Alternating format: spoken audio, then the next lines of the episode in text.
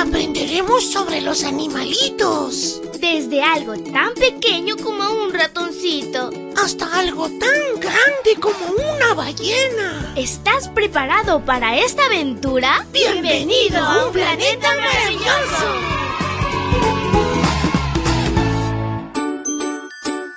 Hola, hola, mi príncipe y princesa de Jesús. Es súper fantástico iniciar contigo este lindo miércoles. Recuerda sonreír porque Dios te ama. Te saluda tu amiga Linda. Y la historia se titula Los canarios salva vidas. El versículo para hoy se encuentra en Hebreos 12.2. Búscalo en tu Biblia y lo lees junto conmigo. Dice así.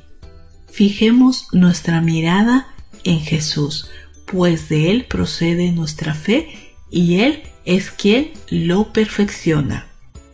Entra a una tienda de mascotas, busca la sección de pájaros y mira los canarios. Son pájaros muy lindos con plumas de color amarillo brillante, pero sobre todo son uno de los pájaros más populares criados en cautiverio porque emiten unos cantos preciosos. Les encanta cantar.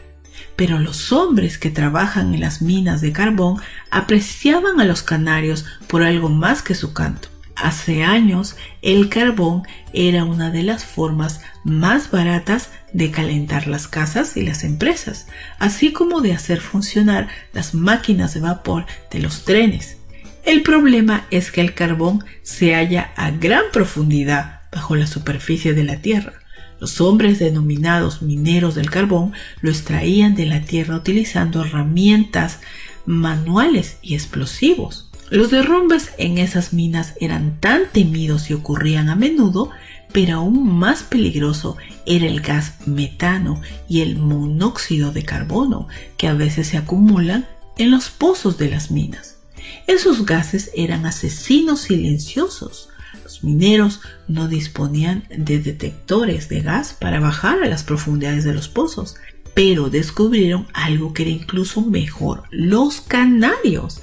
Sí, estas aves de color amarillo brillante eran el seguro de vida de los primeros mineros del carbón, transportados bajo tierra en jaulas, el metabolismo altamente sensible del ave detectaba trazas de gas. Cuando el aire era puro, el canario se posaba erguido en su percha. Sin embargo, cuando aumentaba el monóxido de carbono, el pájaro empezaba a balancearse en la percha.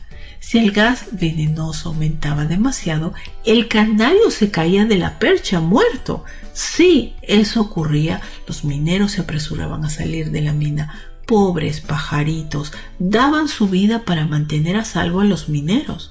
Para mantenerse a salvo, los mineros mantenían la mirada fija en los canarios. A veces, los niños y las niñas fijan la mirada en sus compañeros de clase, en las grandes estrellas de la música o en los videojuegos. Pero recuerda que el mejor lugar para fijar nuestra mirada es Jesús. Con Él estaremos a salvo. Querido Jesús, hoy queremos mirarte solo a ti. Con tu ayuda podremos ser luz para otros. Amén.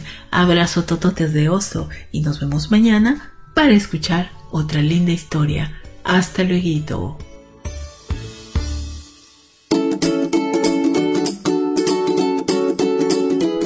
Aprendiendo sobre la creación de Dios, los animales y todos sus misterios. Volveremos pronto con un planeta maravilloso.